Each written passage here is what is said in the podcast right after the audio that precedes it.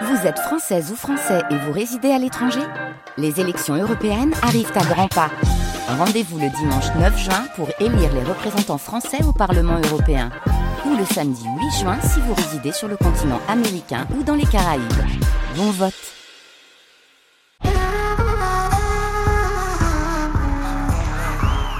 Un point de lumière flou. Ukraine 2022-2024. Розмита крапочка світла. Україна 2022-2024.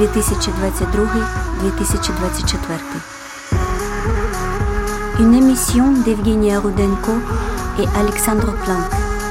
Texte Людмила Тимошенко, Артем Чех, Ірина Цілик, Анастасія Дмитрук, Софія Андрухович, Максим Кривцов. Доброго вечора, ми з України.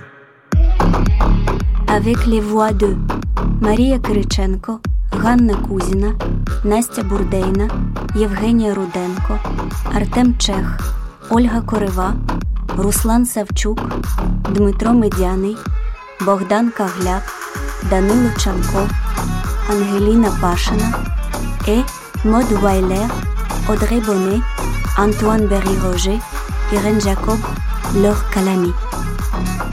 Création sonore Antoine Berry-Roger.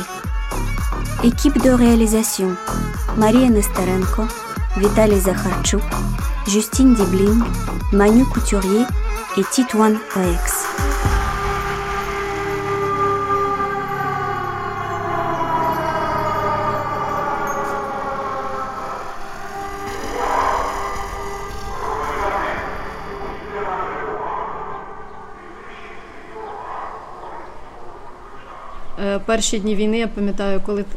Dans les premiers jours de la guerre, je me souviens quand les sirènes ont retenti. C'était très effrayant, parce qu'on ne savait pas quoi faire. Mais on s'est adapté et maintenant on en rit au travail. On ne dort pas de la nuit, on se cache. Mais le matin on se lève, on met du rouge à lèvres, on met des talons et on va travailler. Tu sais, j'ai toujours en tête ce dicton très désagréable. Nous sommes des souris comme dans une souricière, parce qu'on va au lit tous les soirs sans savoir si on va se réveiller le lendemain matin. Ça peut sembler effrayant, mais c'est notre quotidien. Un obus ou une roquette peuvent tomber n'importe où. Plus personne n'est à l'abri. Même ceux qui courent se cacher dans les abris ne sont pas en sécurité. Et nous, dehors, on l'est encore moins. Parce que les sous-sols des maisons ne répondent pas aux exigences d'un abri. Si un bâtiment s'écroule, le sous-sol s'effondrera certainement. Dans le cas d'un bombardement, même les débris peuvent te tuer. Il n'y a pas si longtemps, avant le début de la guerre, personne n'y pensait. Mais aujourd'hui, nous, on en parle autour d'un café. Par exemple, les explosions à Kiev. On sait tout de suite s'il s'agit d'un système de défense aérienne ou d'un système portatif de défense antiaérienne, selon le bruit des explosions. Lorsque tu deviens incollable en équipement militaire, c'est inquiétant. Parce qu'au final, tu t'y connais mieux en modèle de missile qu'en marque de cosmétiques. Ici, les enfants peuvent reconnaître n'importe quelle arme au bruit qu'elles font.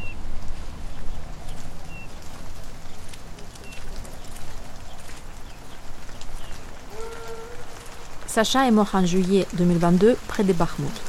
Ola avait moins de 40 ans lorsqu'elle est devenue veuve avec deux enfants. Je n'ai pas connu son mari. Elle me propose de le rencontrer au cimetière.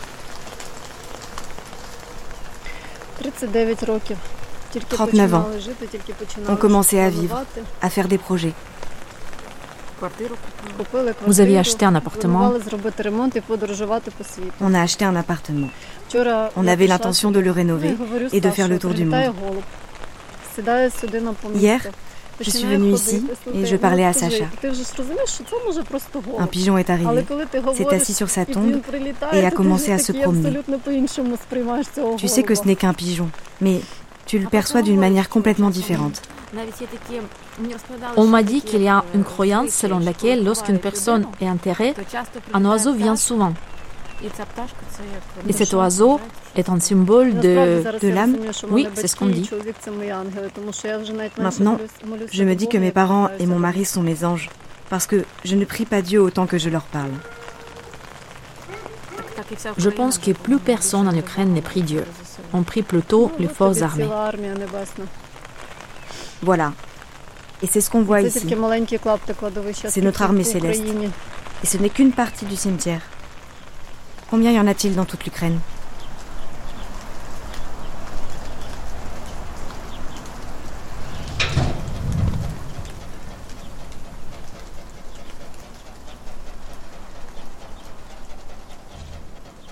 Моя мама чайник. Ma mère est vieux jeu. Вона чинить супротив усім благам цивілізації. Elle est opposée à tous les privilèges de la civilisation.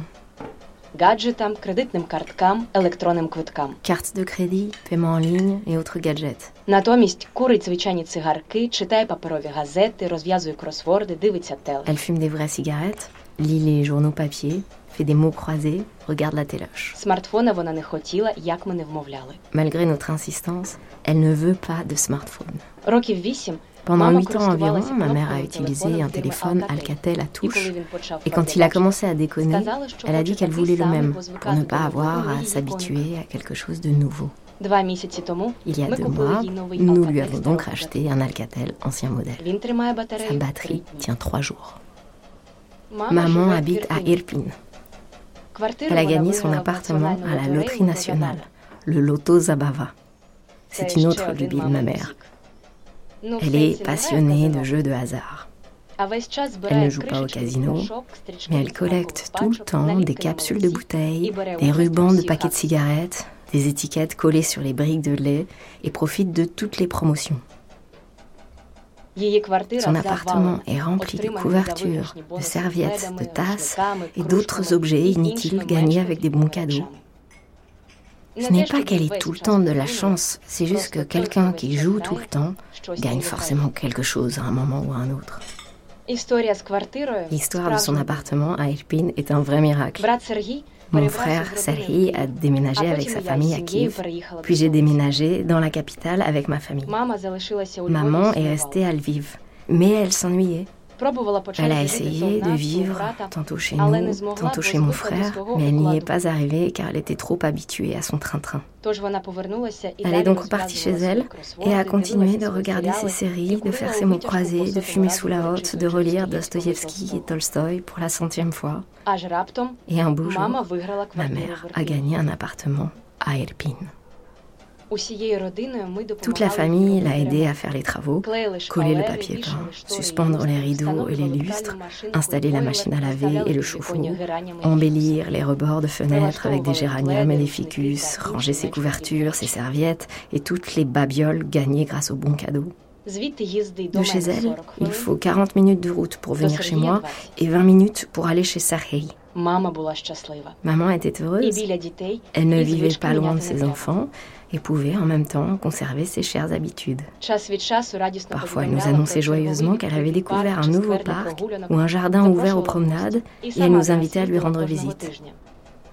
Les pins primaires d'Irpine qu'elle voyait depuis sa fenêtre la ravissaient. Ces pins sont l'emblème de la ville. Elle disait qu'elle se sentait à ce moment et à cet endroit-là plus heureuse que jamais. Quand la guerre a éclaté, ma mère a refusé d'emménager avec nous. Les habitudes sont sacrées. Au coin de sa rue se trouve un magasin, au bout de sa rue l'église, un peu plus loin le jardin et la bibliothèque, où ma mère, avec ses habitudes vieux jeu, emprunte un livre chaque semaine. Chez elle, tout a une place bien précise. Journal, les pilules, les icônes. Qui s'en prendrait à moi Je suis une vieille femme, je n'ai rien à voler, personne ne me touchera. Puis ils ont commencé à bombarder Rostomel, une ville voisine? Je n'irai nulle part de toute façon. À Rostomel, il y a un aéroport militaire, mais ici nous n'avons rien, seulement des parcs et des jardins.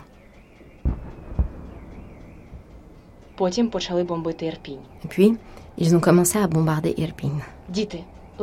Les enfants, laissez-moi tranquille, personne ne touchera aux civils. Ils ont besoin d'une route vers Kiev. Alors c'est mieux si c'est vous qui venez chez moi. Puis à Irpin, ils ont fait sauter les ponts et le réseau électrique a été endommagé. Il n'y avait plus de lien avec Kiev. Maman, tu as rechargé ton téléphone? Oui, il est rechargé. Ne m'appelle pas. Envoie juste des SMS le matin et le soir. Puis ils ont coupé l'eau. Maman, est-ce que tu as fait une réserve d'eau? Oui, c'est fait. Ensuite, on a commencé à entendre parler de personnes abattues dans leur maison et à voir des photos de zones résidentielles bombardées. Maman? Une journée sans réponse. L'évacuation du village de Romanivka a commencé. J'ai calculé l'itinéraire. Il y a 40 minutes à pied de la maison de ma mère au village. À Romanivka, les gens sont évacués sur des passerelles en bois qui passent sous les ponts, puis ils sont ramassés par des bus. Maman, tu dois aller à Romanivka. Dépasse le supermarché et suis la route à gauche. Ne prends rien, juste tes papiers. Une journée sans réponse. Ma fille, tout va bien, il y a du gaz. J'ai fait bouillir des patates et des œufs. Tous les voisins qui sont restés dans l'immeuble viennent chez moi car ils ont des cuisinières électriques, tandis que moi j'ai une cuisinière à gaz. Ils ont apporté du saumon et du cognac qu'on est en train de boire. Maman, tu dois aller de toute urgence à Romanivka, sinon Serhii va vouloir venir te chercher et il sera tué en chemin. Une journée sans réponse. Sur de nouvelles photos d'Irpin, on voit des familles abattues dans leur propre voiture car elles ont tenté de briser les barrages de la ville. On fait état de nombreuses explosions dans des zones résidentielles. Maman Rien de nouveau chez moi, tout est pareil. Maman, si tu ne pars pas aujourd'hui, Serhi va venir te chercher. Deux heures sans réponse.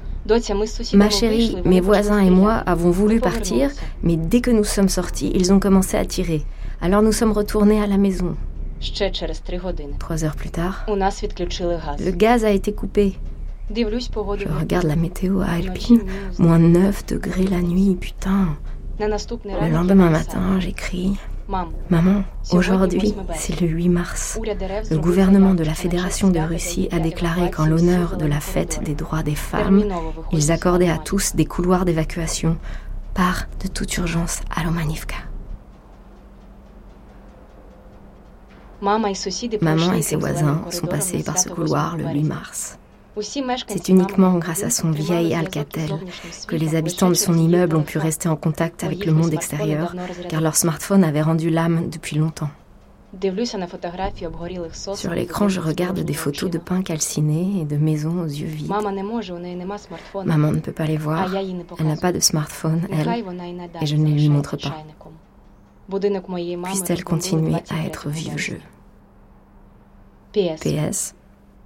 L'immeuble de ma mère a été bombardé le 23 mars.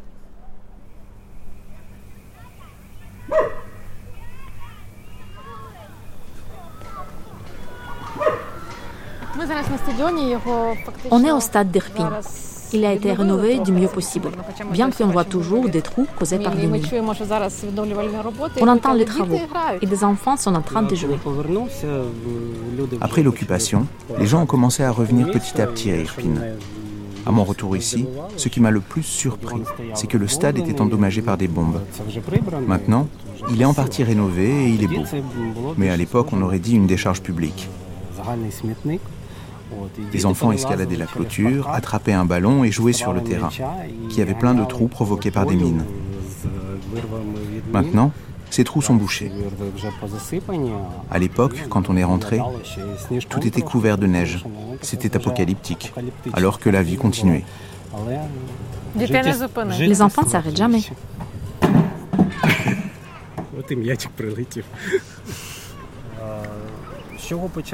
Les occupants avaient commencé à viser nos établissements scolaires, nos universités, nos institutions culturelles. Car ils savaient que la culture est le ciment qui fait tenir une nation.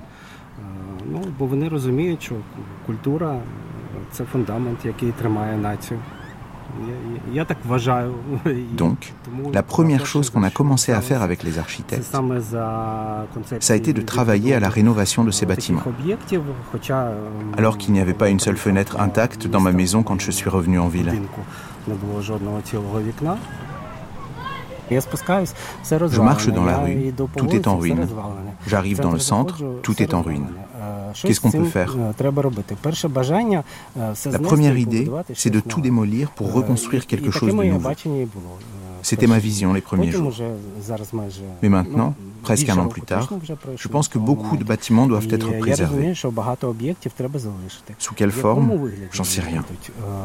C'est le travail des historiens, des artistes, mais c'est un travail essentiel. La ville d'Irpin est collée à celle de Bucha.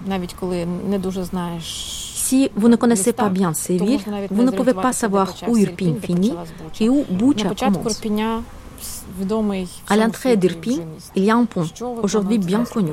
Comment allez-vous le restaurer À Irpin, on n'a pas encore fait grand-chose, car on ne sait tout simplement pas quoi faire. On voudrait laisser une partie du pont en ruine.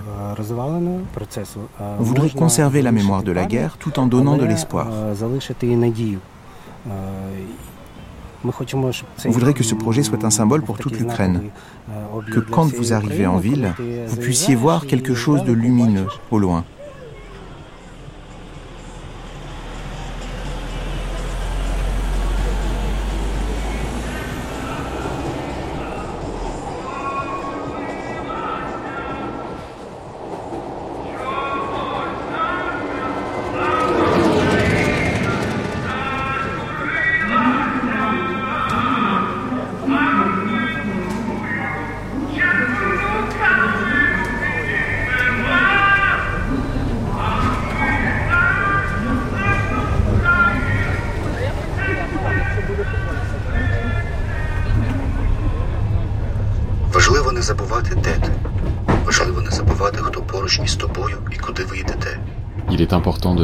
Oublier où tu es.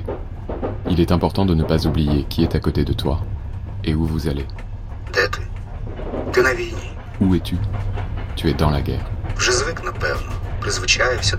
Tu t'es déjà habitué probablement à ton rôle de mec armé d'un fusil d'assaut, avec un visage de bûcheron mal rasé. Tu t'es habitué à l'odeur de la fumée et de la poudre à canon sur ton corps pas lavé. Des odeurs qui t'accompagneront pour le reste de ta vie. Elles te rappelleront jusqu'à la fin ce à quoi tu as survécu. Si bien sûr tu survis. Si tu arraches cette victoire avec les dents, cette paix qui t'apparaît aujourd'hui comme un léger souffle venu d'un passé récent ou un point de lumière flou quelque part dans le futur. Tu es dans la guerre. Et rien ici n'est pareil à ce qu'il y avait avant qu'elle n'arrive soudainement dans ta vie calme et confortable. Ici, il n'y a ni ta femme, ni ta fille, ni ton travail que tu aimais, ni les soirées techno, les randonnées en montagne et les voyages à Prague pour voir Deftones. Il n'y a pas de discussion le soir autour d'un verre de Prosecco, pas de polémique tranquille sur les initiatives culturelles, pas de sortie au cinéma pour voir le nouveau Estlund ou Chloé Zhao. Ici, tu n'as pas ta console de DJ, ton snowboard avec le portrait de John Lennon dans le style de South Park, ni tes livres sur des étagères blanches Ikea. Tu as perdu ta capacité à lire, à créer, à rêver. Tu as même perdu ton vrai nom. Désormais, on t'appelle par ton nom de code. Et ce n'est qu'au quartier général, dans les papiers officiels, qu'il est possible de retrouver ton nom et ton prénom. Toi qui n'as jamais eu d'ennemi, tu as un ennemi majeur à présent, qui est le plus grand pays de cette planète. Avec une cruauté stupide et insensée, il t'a arraché tout ce que tu avais vécu et tout ce pourquoi tu vivais jusqu'alors. Avec qui es-tu? Et où allez-vous? 50 mecs avec des mitrailleuses et des visages brûlés comme de l'écorce de pain sont avec toi. Et vous allez là où les autres préfèrent ne pas regarder. Parce que là où vous allez, il y a la mort. La viande sanglante, les corps cuits dans des voitures calcinées, les villages rasés jusqu'aux champs et les villes éventrées par les bombardements d'artillerie qui ressemblent à du gruyère gâté. Tu conduis ces mecs sur des kilomètres de route emportés par les pluies d'automne, à travers des forêts traversées par les balles et les obus, à travers les champs brûlés et des ruines de béton. La guerre vous autorise à être qui vous êtes, sans avoir à dissimuler votre grossièreté provinciale ou votre snobisme citadin, votre ignorance ou votre arrogance. Vous pouvez même être ce que vous n'étiez pas avant. Courageux, cynique, brutal, sentimental, empathique et même cruel. La guerre vous a donné ce droit d'avancer presque aveuglément, mais dans la bonne direction. Vous cheminez dans le bruit blanc de cette réalité, vous heurtant parfois contre votre spectateur, un habitant d'Ukraine qui, loin des lignes de front, est fatigué de la guerre, un Européen choqué par les nouvelles devant les lasagnes chaudes des trattorias accueillantes dans ces villes aux hivers doux, un Brésilien ou un Argentin indifférent qui ne s'intéresse pas plus à cette guerre qu'à l'indexation des entreprises sucrières chinoises. On vous regarde comme les protagonistes d'une émission interactive. Vous avez des dizaines de millions de téléspectateurs abonnés qui, sans émotion, mettent des likes sous vos exploits et commentent votre résilience et votre invincibilité depuis leurs canapés affaissés. Et toi, tu sais très bien que rien ne t'arrêtera. Personne ne te forcera à faire demi-tour. Parce que tu n'oublies pas où tu es. Et qui est avec toi. Et surtout, l'objectif que tu poursuis. Même si c'est un point de lumière flou, quelque part dans le futur.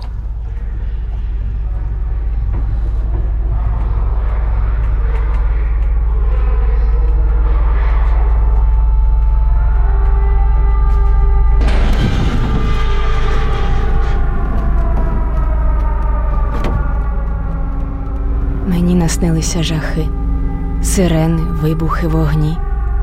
В небо зірвалися птахи, урятувались, а я ні. Mes rêves sont peuplés d'horreurs, sirènes, explosions et flammes. Les oiseaux ont échappé à cette terreur. Moi, toujours là, observant le drame. Мені наснився чорний дим. Він проковтнув мій світлий дім, і я прокинувся один від гуркоту ворожих мін. La fumée sombre. J'en ai rêvé. Je l'ai vu dévorer ma maison claire.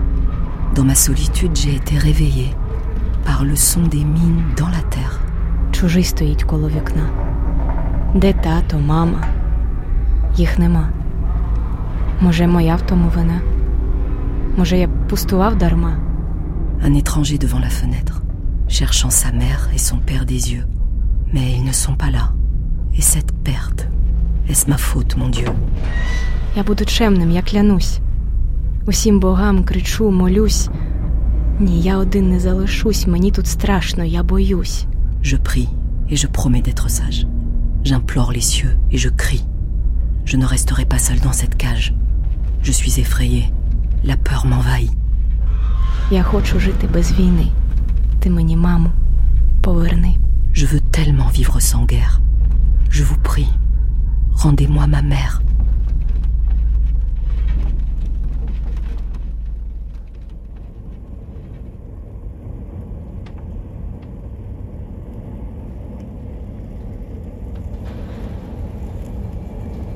Dans la nuit du 5 au 6 juillet 2023, Lviv a subi une attaque des missiles. Un missile russe a touché un immeuble résidentiel dans le centre de la ville. Dix personnes ont été tuées et plus de 40 blessés. Jusqu'alors, Lviv était considérée comme une ville relativement calme. Les habitants de Kiev s'y rendaient le week-end pour dormir après les bombardements quotidiens de la capitale. À l'époque, je me trouvais chez ma cousine Svetlana, dans la banlieue de Lviv. Et je n'ai pas entendu l'alarme antiaérienne.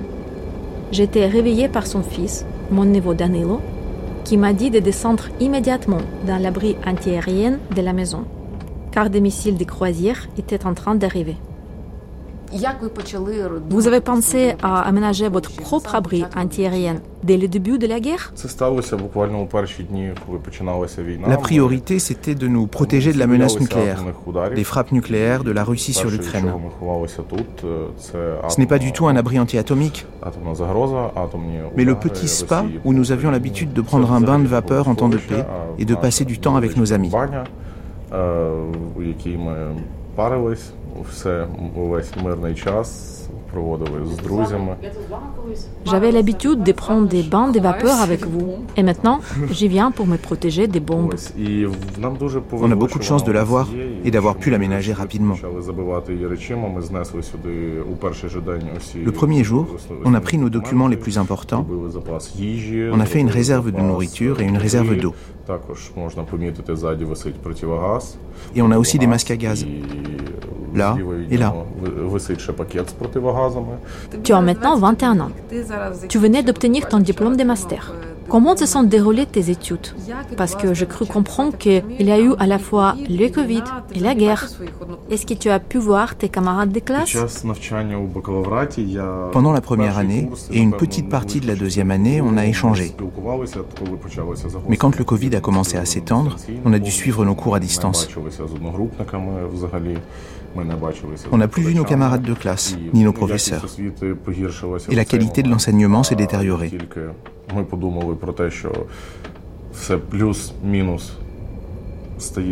Après le Covid, on pensait que tout allait rentrer dans l'ordre. Mais la guerre a éclaté, et pendant mon master, à nouveau, je n'ai plus vu mes camarades de classe, et je n'ai plus vu un seul prof.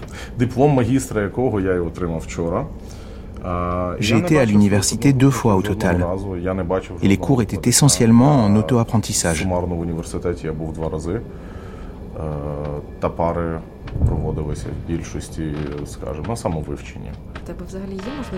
Tu as envie de passer du temps avec tes amis? Oui, j'en ai envie. Je suis une personne très sociable. Mais malheureusement, les amis que j'avais... Je suis de Lviv. Et mes amis les plus proches étaient à Lviv. Quatre d'entre eux sont morts. Les autres sont partis à l'étranger. Il n'y a plus personne ici.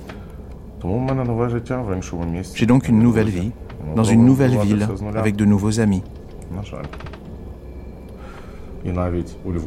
On essaie de tout reconstruire en repartant de zéro. Malheureusement.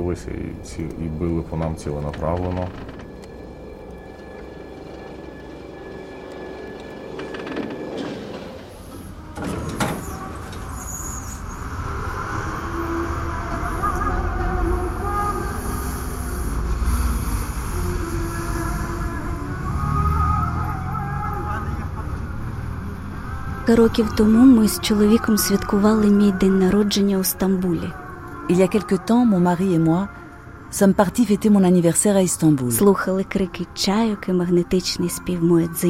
Nous avons écouté les cris des mouettes et le chant magnétique des muezzines. Nous avons mangé des olives séchées et des moules frites. Nous nous sommes promenés, avons fait l'amour dans la chambre d'hôtel, puis regardé en silence longuement le ciel gris et cru de novembre. Le dernier jour du voyage, mon corps était si plein et si léger que j'ai voulu lui apporter la touche finale en allant au hammam pour me laver de toutes les peines de Kiev. Je me suis donc rendue dans un ancien bain public d'Istanbul qui avait une noble histoire et des mosaïques. Nous étions lundi matin, j'avais donc l'espoir que je pourrais être seule. Mais j'eus la surprise de trouver trois femmes déjà assises sur les bancs de marbre du hammam. J'ai pris place sur un banc vide. et j'ai senti sur moi le regard de mes voisines, des jeunes filles blondes. Elles m'ont observé pendant un certain temps. Puis celle qui était la plus jolie, avec des seins fermes, m'a demandé Vous êtes russe, vous aussi? Immédiatement, j'ai senti une nausée envahir mon plexus solaire. J'ai marqué un temps avant de répondre calmement et fermement. Je suis ukrainienne. Nous sommes restés assis en silence, de fines gouttes de sueur coulant sur nos corps humides. J'imagine que nous nous ressemblions. Ce n'était pas pour rien que cette blonde m'avait immédiatement identifiée comme une femme slave. Mais quelle ironie du sort. Mon pays était déjà frappé par une guerre déclenchée par les Russes. Et voilà que je me trouvais assise dans une petite pièce étouffante avec trois ennemis. Oui, nous étions toutes nues et sans défense, comme des escargots soudainement arrachés à leur coquille. La situation était d'autant plus angoissante que nous étions nus. Quatre femmes nues, étouffant silencieusement leur haine. À la fin, les trois Russes se sont précipités hors du hammam. J'ai expiré longuement, anéanti au point de pleurer. J'ai continué à fondre pendant une éternité, me dissolvant dans l'intemporalité, goutte à goutte à goutte, jusqu'à ce qu'une jeune femme turque corpulente, en soutien-gorge et culotte de coton foncé, avec une fine moustache au-dessus de la lèvre, m'appelle. La masseuse ne parlait pas anglais et je ne parlais pas turc, mais le langage des mains nous suffisait. J'étais allongée sur le tchebektash. La turque me pétrissait le dos et les jambes avec ses mains fortes, quand soudain, de manière totalement inattendue, elle s'est mise à chanter. Le chant profond venant de sa poitrine et amplifié par l'acoustique du hammam montait de plus en plus haut, remplissant la pièce, enveloppant, guérissant, me caressant doucement la tête comme un enfant. Je me suis mise à pleurer. Que pouvait bien chanter cette femme aux cheveux noirs? Peut-être quelque chose comme Eh bien, petite brindille ukrainienne, Ablassim, ma sœur, ne pleure pas ainsi. Le monde est infiniment grand, bon et cruel à la fois, mais il est tel que le Tout-Puissant l'a voulu, et ça n'a pas d'importance que tu n'y crois pas. Tu pleures de colère, mais tu n'as pourtant aucune idée de ce qui t'attend. Tu ne sais pas encore, petite idiote, que les maris de ces femmes russes viendront bientôt ouvertement sur ta terre, dans ta ville, et y apporteront des massacres sanglants, la violence, la crasse, la ruine, les tortures, les viols, et l'odeur de la pourriture des corps humains remontant des fosses communes. Avant que tu ne t'en rendes compte, ton mari redeviendra soldat, comme la plupart des maris de tes copines. Tu ne veux pas savoir que vos rares rencontres pendant cette guerre auront toujours le goût de vos souvenirs affamés l'un de l'autre, et d'amertume, et de désolation, et de froid éternel quelque part dans le ventre. Tu ne veux pas savoir que la maison douillette de vos amis communs, où vous avez passé tant de soirées chaleureuses, sera détruite par un obus. Que tant de vos bons amis fuiront vers d'autres mondes lointains et s'y sentiront irrémédiablement seuls. Tu peux à peine imaginer que tu tomberas toi-même longtemps dans un trou noir, que tu perdras le sens de la direction dans laquelle tu dois ramer. Ah, ma sœur, tout cela est à venir. Mais pour l'instant, c'est pour toi seul que je chante. Notre monde a toujours été ainsi. Les guerres reviennent inlassablement. Cette bataille asséchera ton âme et habituera pour toujours ton corps à penser qu'il est vulnérable et sensible. Mais pour l'instant, ma sœur, je peux le soulager. Ici, sur ma table, tu seras toujours en sécurité. Ma drôle de brindille ukrainienne. La chanson s'est terminée brusquement et la masseuse a jeté une bassine d'eau chaude sur moi. Je l'ai remerciée chaleureusement et en titubant un peu, je me suis dirigée vers la sortie. J'étais calme et je savais désormais que nous sommes tous complètement nus avant de rencontrer notre avenir, quel qu'il soit. Peut-être que la chanson de la femme turque ne parlait en fait que d'amour et du miel des lèvres douces. C'est finalement une chance que je ne parle pas le turc, car j'ai pu entendre ma chanson.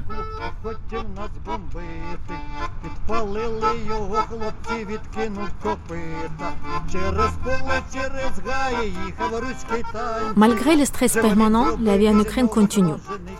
Et chaque Ukrainien cherche son propre anti-stress. C'est l'une des discussions les plus fréquentes sur les réseaux sociaux ukrainiens. Mon anti-stress à moi, c'est une nouvelle coiffure. Alors, je suis allée chez ma coiffeuse Lika, que je connais depuis mes 15 ans. En février 2022, elle a déménagé avec ses enfants dans l'ouest de l'Ukraine, dans les Carpates. Mais elle est retournée à Kiev quelques mois plus tard. Lorsque tu es revenu à Kiev, après ton séjour dans les Carpates, tes clients avaient changé Ils m'ont attendu. J'ai donc eu des surprises. Il y a 30% de cheveux gris en plus chez les femmes. Et les hommes, eux, ont beaucoup perdu leurs cheveux. La plupart d'entre eux. Les chevelures qui étaient bouclées et épaisses sont devenues clairsemées. Et tu as créé une nouvelle entreprise, n'est-ce pas? Ce n'est pas vraiment une nouvelle entreprise. C'est quelque chose qui me rend heureuse et qui me rapporte un peu d'argent. Tu nous racontes?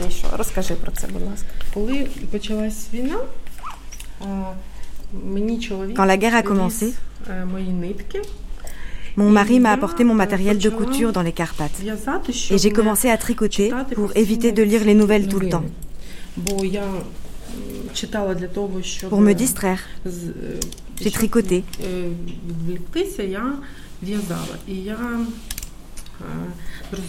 Et j'ai réalisé que c'était ma pilule contre le stress.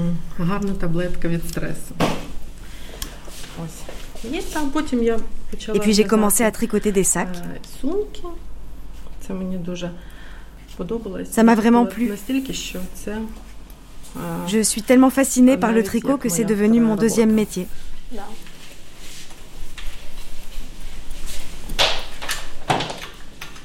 Comment vont tes enfants maintenant? Ils vont à l'école? Oui, ils y vont presque tous les jours. Et quand il y a des alertes, comment ça se passe? Ils vont dans l'abri anti-aérien. Les enfants y vont avec leurs professeurs. Ils aiment beaucoup ça, car pendant ce temps-là, ils ne travaillent pas. Ils restent juste assis. Ils n'ont pas peur des alertes et de devoir aller aux abris?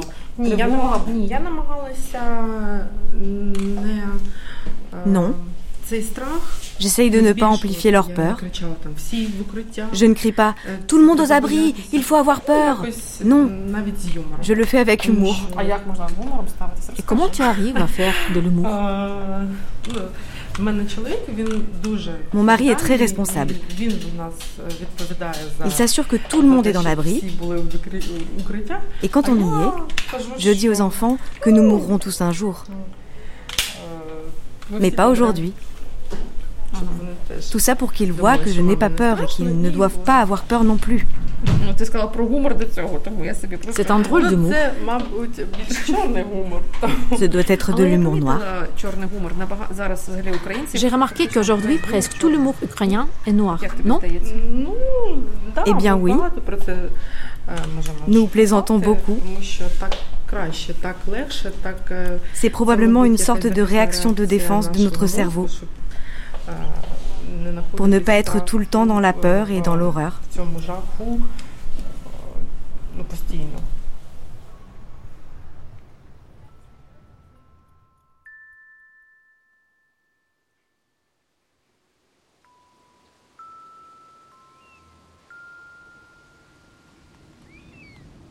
Титани гідно свій стрій тримали, допоки хвилі пісок ковтали.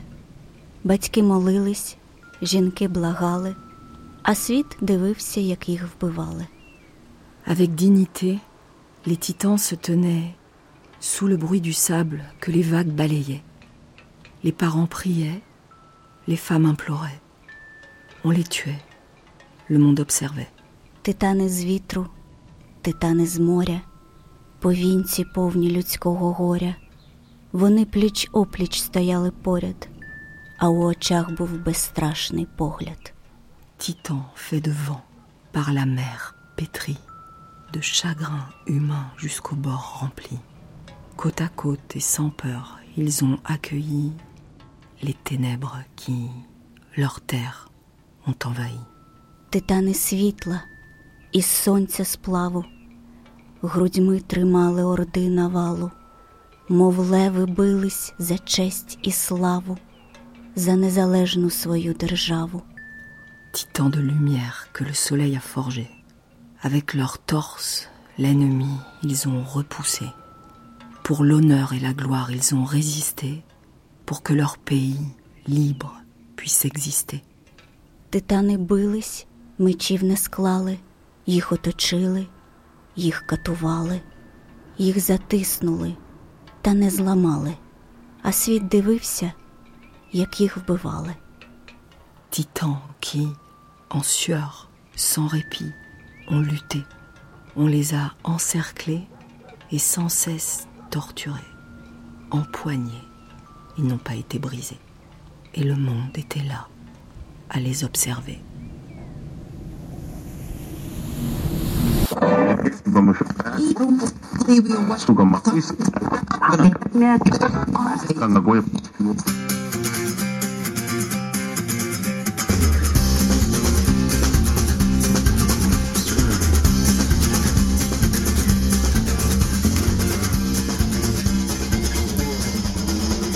Пішов москаль поприску, шукав собі пригоду, світило з неба сонечко, прекрасна погода, аж раптом їбануло і здригнулася земля, болванка прилетіла молодого москаля, і москаля нема, немає москаля, немає ніхуя, вообще сама сира земля, працює артилерія, їбать. C'est du whisky ukrainien. Vous les faites vous-même Oui, moi. Qui d'autre Un peu, s'il vous plaît. Les tasses sont allemandes.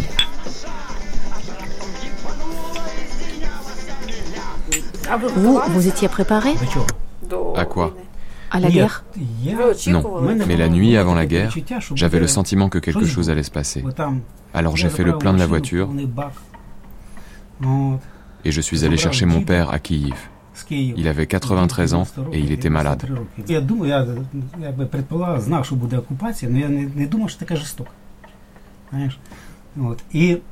Je savais qu'il y aurait tôt ou tard une occupation, mais je ne pensais pas qu'elle serait aussi cruelle. Quand il y a une explosion au loin, ça va. Mais quand les mitrailleuses tirent juste dans ta rue, et que tu as en plus avec toi ton père mourant, ça devient vraiment terrifiant. Il est mort le 4 mars à minuit.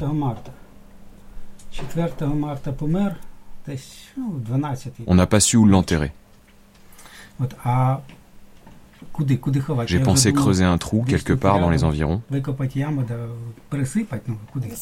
Ici, dans la cour? Non, j'ai trouvé un endroit près du lac. Et puis, ma femme, Khalia, s'est arrangée pour que nous ayons une place au cimetière. Comme il n'y a nulle part où acheter un cercueil, on l'a mis dans une couverture le temps de creuser un trou.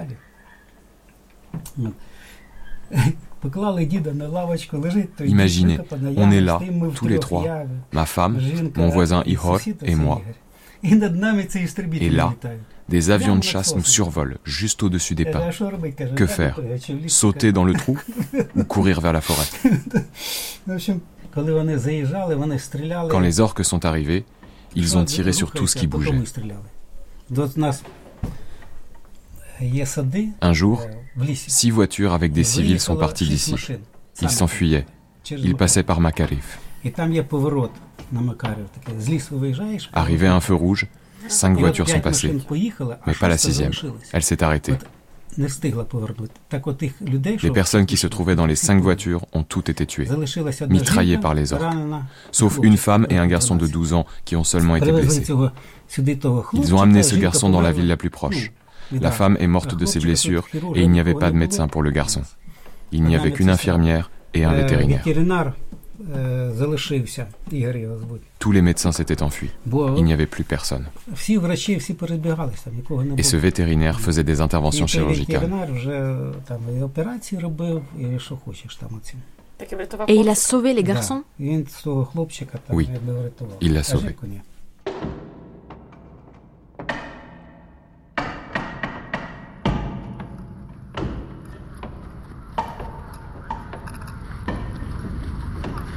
Чи можна маленькими повільними ковтками пити каву, розтираючи її смак язиком по піднебінні? Peut-on boire du café à petites gorgées lentes en étalant son goût sur le palais Чи можна смакувати шматочком сиру або шоколадним трюфелем? Peut-on se régaler d'un morceau de fromage ou d'une truffe au chocolat А купувати косметику, et acheter des produits de beauté, робити макіяж, se фарбувати maquiller, se волосся, teindre les cheveux, одягати mettre червоне un manteau пальто? rouge Можна? Est-ce possible Est-il permis de flirter avec le vendeur de nourriture pour chiens Peut-on se réjouir des rayons de soleil et des bourgeons sur les arbustes et se promener sans se presser, en bavardant sur des sujets anodins se rendre au lac pour voir une tortue, ou bien des couples de canards, ou observer comment les cygnes s'envolent de la surface de l'eau. Peut-on aller dans les librairies et acheter de nouveaux livres? Peut-on lire?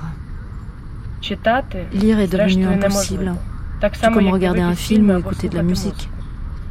Lorsque tu es dans un lieu sécurisé où fonctionnent les cafés et que la plupart des alertes se soldent par des frappes ratées sur des immeubles, s'imaginer au théâtre est impossible.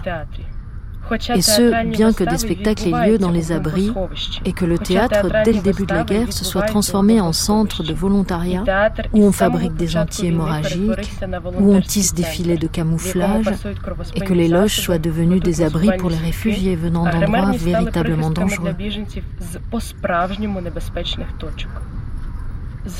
Dès le début de la guerre, on ne peut pas faire les choses, même les plus simples et les plus basiques. On ne parvient plus à manger ni dormir. La nourriture perd son odeur et sa saveur à peu près comme avec le Covid. Et le corps refuse de l'admettre. Tout comme il ne te laisse pas te détendre. Ne relâche pas ta tête. La tension apparaît comme la première réaction, comme un moyen de protection. D'un côté, tu es constamment en alerte, de l'autre, tu es dans un état d'étrange sidération corporelle et intellectuelle, presque paralysé. Comme si, en arrêtant de bouger et d'accomplir tout geste, tu devenais invisible. Cette sidération conduit à la perte de la capacité à accomplir les choses les plus simples, indispensables pour la survie. Tu es incapable d'établir un plan, de réunir tes affaires, de réfléchir à un moyen de transport et à un itinéraire.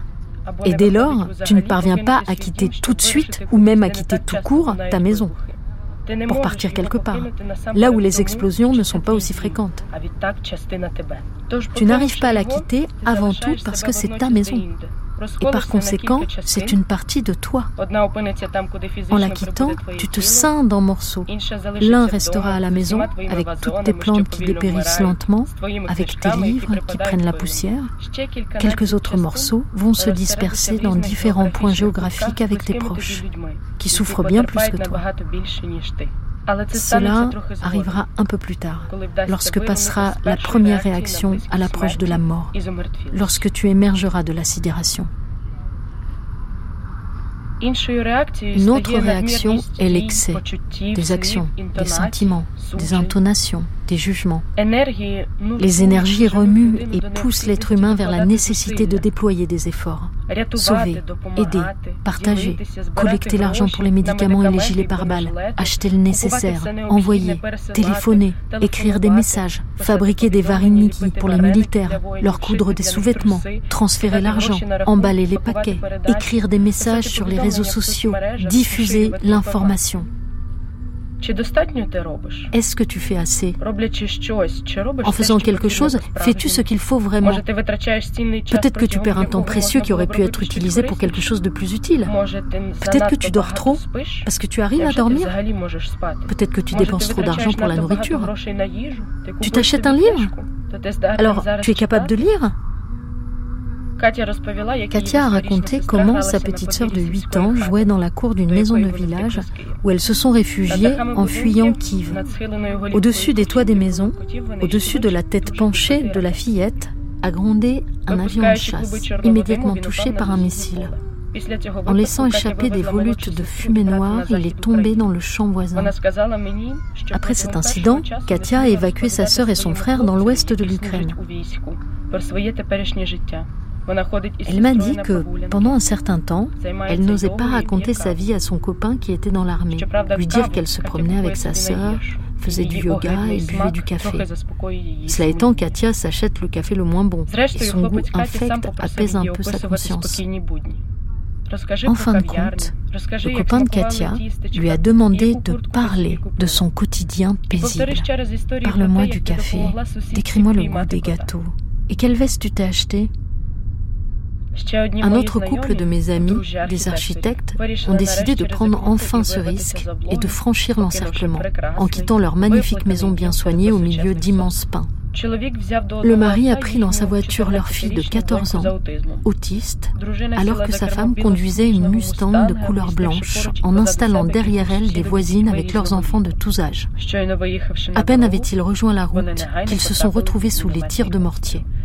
La première voiture a fait demi-tour à toute vitesse, mais la Mustang avait déjà été touchée. Les femmes, avec les enfants, avaient à peine eu le temps de sortir de l'habitacle et de se jeter vers l'autre voiture que l'onde de l'explosion les avait recouverts.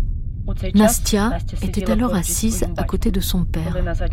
Lorsque sa mère s'est précipitée sur le siège arrière en entraînant ses copines et leurs enfants, et que son papa appuyait sur le champignon pour arracher la voiture à ce lieu, Nastia, concentrée, continuait de dessiner un paysage extrêmement détaillé dans son carnet.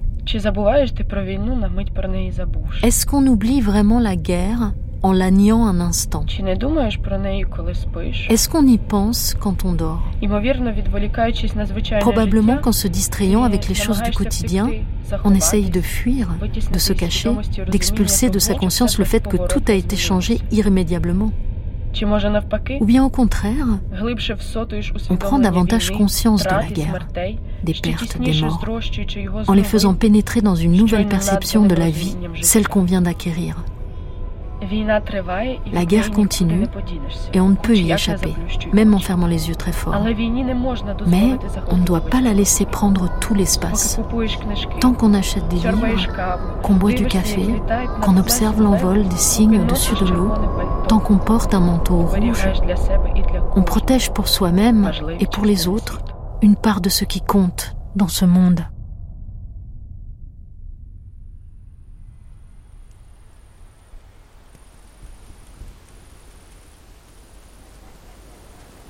Alexandre, c'est Evgenia. Je voulais te dire, euh, en janvier, il y a un jeune poète ukrainien qui est mort, Maxime Kravtsov.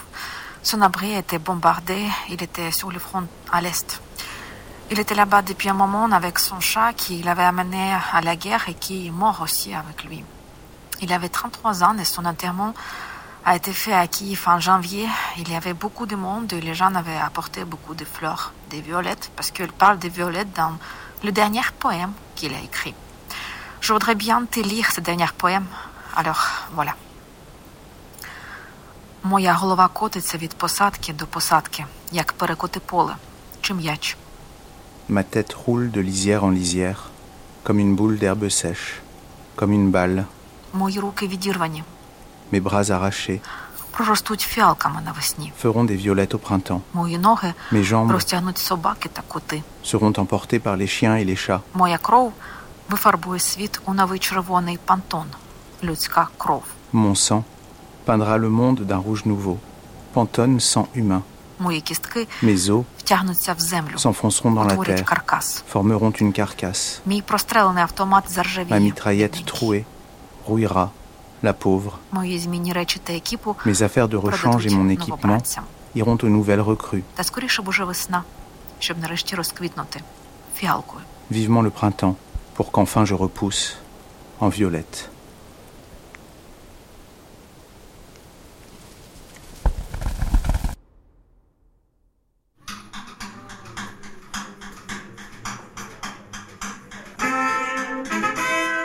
Un point de lumière flou. Ukraine 2022-2024. Réalisation Evgenia Rudenko et Alexandre Planck. Texte Ma mère est vieux jeu de Ludmila Timoshenko. Les yeux de Mariupol d'Anastasie Dmitrouk. Un point de lumière flou d'Artem Tchekh. Parler, crier d'Irina Tilek. Une Mustang blanche explose de Sofia Andrukhovich. Violette de Maxime Krivtsov. Avec Marie Kirichenko, Anna Kuzina, Nastya Bourdeina, Evgenia Rudenko, Artem Tchekh, Olga Koriva, Ruslan Savchuk, Dmitro Mediani, Danilo Tchankov, Angelina Pachina et Maud Weiler, Audrey Bonnet, Antoine Berry-Roger, Irène Jacob, Laure Calamy. Création sonore Antoine Berry-Roger. Assistante à la réalisation Justine Dibling. Équipe de réalisation Maria Nesterenko, Vitaly Zakharchuk, Manu Couturier et Titouan Oex. Traduction des textes Evgenia Rudenko, Laure Egorov, Alexandre Planck, Irina Bonan-Dmitrichine et Nastasia Dahuron. Conseillère littéraire Céline Jouffroy. Un point de lumière flou est un projet initié par l'association Making Waves. Un grand remerciement à Diane Emdin et à la fondation Craig Joy pour son accompagnement.